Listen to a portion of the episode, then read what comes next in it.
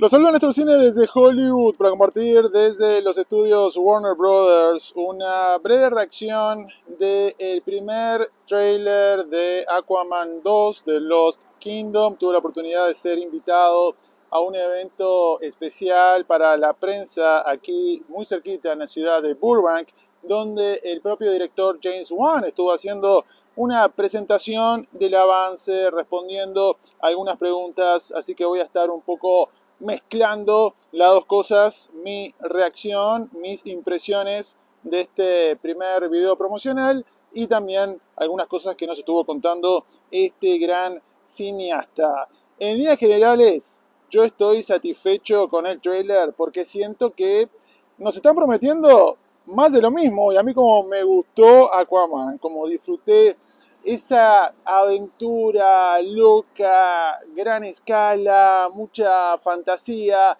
Evidentemente, como dije en su momento en mi crítica, es una película que tiene algunos baches importantes y cae en lo ridículo y en lo cringy por momentos, pero en líneas generales, si vas predispuesto a pasar un buen rato en la pantalla grande y a disfrutar un poco ese espectáculo para desconectar el cerebro, creo que fue una experiencia más que placentera.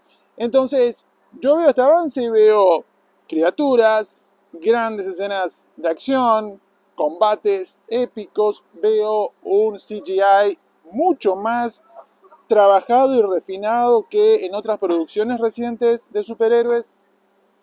Y alguien podrá decir, bueno, es que pasaron tantos años trabajando en el proyecto, como decía James Wan, pasé cuatro años en esto. Es cierto, pero recuerden que Black Widow demoró también algunos años en salir y cuando salió estaba bastante cruda por ese lado. Así que, por lo menos en la parte espectáculo, creo que el trailer está prometiendo que vamos a tener algo importante. Obviamente, ¿será esto una gran película, una gran historia? Nadie lo sabe y no es lo mismo crear un video de dos minutos que crear una película de dos horas que tenga sentido, que funcione narrativamente, pero ese primer vistazo tiene la función, la meta de que alguien como yo esté un poco más emocionado de ver la película y creo que por ese lado fue exitoso. Arranca esto, me hizo acordar un poco a Thor, Ragnarok and Thor, Love and Thunder con esto de estaba desempleado hace unos años atrás y ahora soy un padre de familia y tengo que lavar el traje y lo pongo a secar ahí afuera, lo tengo que colgar. Ok, hay un poco de elementos cómicos, chabacanos, que vienen también de la película anterior, así que creo que no hay que sorprenderse demasiado. Están estas explosiones de energía del personaje de, Jason Momoa, ¿no? En la película anterior con esto de ¡My Bueno, en las películas anteriores que gritaba eso, y acá tenemos algo parecido cuando está rescatando a su, a su hermano, medio hermano, Orm, y le dice algo así como, jaja, no sé qué, hay que construir puentes, y, se ríe, nos recuerda a lo que vimos recientemente en la franquicia de Rápido y Furioso, que fue llamada a colación por el propio James Wan en esta charla, porque él empezó a hablar de la familia y cómo esta película, eso es muy importante. En un momento dice, todo eso de la familia lo aprendí con Fast Seven, así que se lo pueden agradecer a Vin Diesel. Y ahí todos nos estuvimos riendo un poco. Regreso al trailer. Enseguida ya empieza la parte de acción, a lo que venimos. Aquaman ahí eh, tirando a tierra, entre comillas, esta nave de Black Manta. Algunos flashes que yo ya les había comentado en la CinemaCon, que había tenido la oportunidad de ver unos, unos chispazos de todo esto.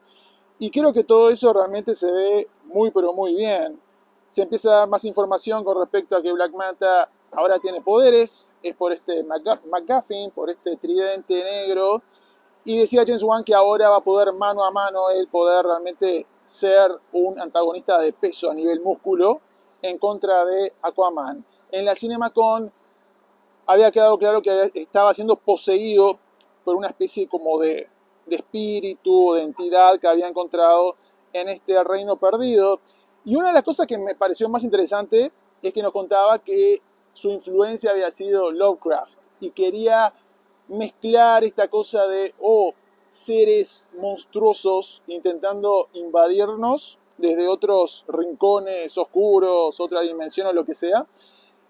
Y nos dijo que va a haber una gran galería de criaturas. O sea, el elemento de horror que funcionó también con el tema de The Trench en la película anterior va a estar maximizado. Le preguntaron por esa película cancelada de The Trench y dijo que en buena medida esas ideas se trasladaron a esta porque The Trench iba a ser una película secreta de Black Manta, lo cual me pareció bastante llamativo. Tenemos el primer chispazo de Amber Heard. Le preguntaron también por ella los colegas y él dijo que esta película, si la primera fue un romance, un romance, como las películas de aventura de Romance in the Stone, esta película era un romance como las películas de acción de Tango y Cash. Y que por eso ella no tenía tanta pantalla como en la película anterior, pero todos sabemos que hay, más detrás de eso. Y la vemos en un segundo nada más cuando está prendida a fuego la casa de Arthur y del padre. Ella la vemos corriendo a la distancia. Un segundo también está el personaje de Nicole Kidman, la madre de Aquaman. Y después la vamos a ver golpeando una ventanilla de alguna nave bajo el agua. Esto ya lo había visto en la CinemaCon y ya les había comentado al respecto. Estoy revisando mis notas, eh, qué más estuvimos viendo. Me pareció también interesante cuando empezó a hablar más de esta creación de mundos y este fragmento que, que vemos de él y el personaje de Patrick Wilson en este mundo fantástico dice que se está inspirando en las películas de aventura de antaño, años 60, que era muy retro en líneas generales. Y otro elemento que a mí me entusiasma porque hasta en una película que carecía de cualquier tipo de esqueleto narrativo como había sido la última de King Kong contra Godzilla, cuando King Kong va a este mundo fantástico, perdido, lo que sea, está cool. Digo, le sacan provecho. Tenemos eh, un paisaje místico, peligroso, criaturas, cosas locas. Y James Wan decía que él siempre va por el lado de lo, de lo extraño y no tuvo ningún tipo de, reparos al respecto. mezclando un poco esto, lo del trailer, con lo que dijo James Wan en la sesión de preguntas y respuestas. Le preguntaba en un momento puntualmente por estos cambios de directiva, lo que tiene que ver con James Gunn. Obviamente él ha trabajado muchos años con Peter Safran como productor también. Entonces, él dijo que se sentía que estaba viviendo en una casa que estaba siendo renovada al mismo tiempo, pero que al igual que la película anterior, ellos tenían su libertad y él se siente que tiene su propio rincón de un universo para jugar en él, que si fuera por él haría varias películas, un universo dentro de lo que tiene que ver con Aquaman y estos reinos y todo eso.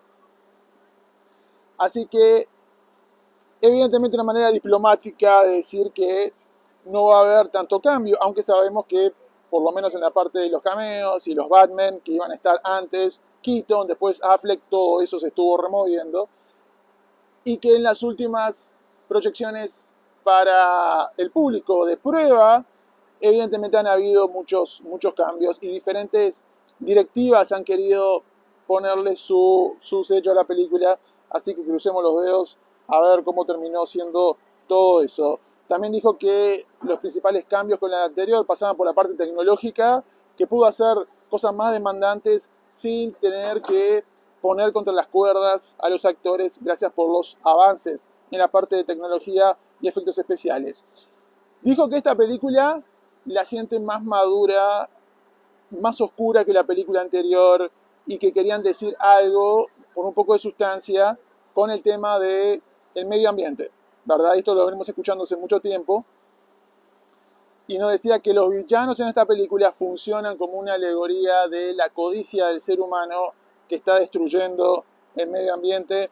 Así que tenemos que esperar bastante de eso en la película algo más que estuvimos descubriendo, conociendo, le preguntaron por el futuro de Jason Momoa como Aquaman.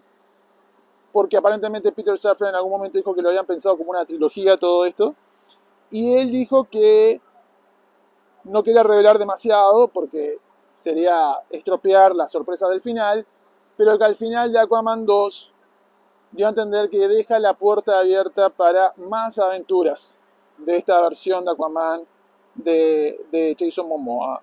Y de nuevo, para hacer un primer trailer, creo que el objetivo está cumplido.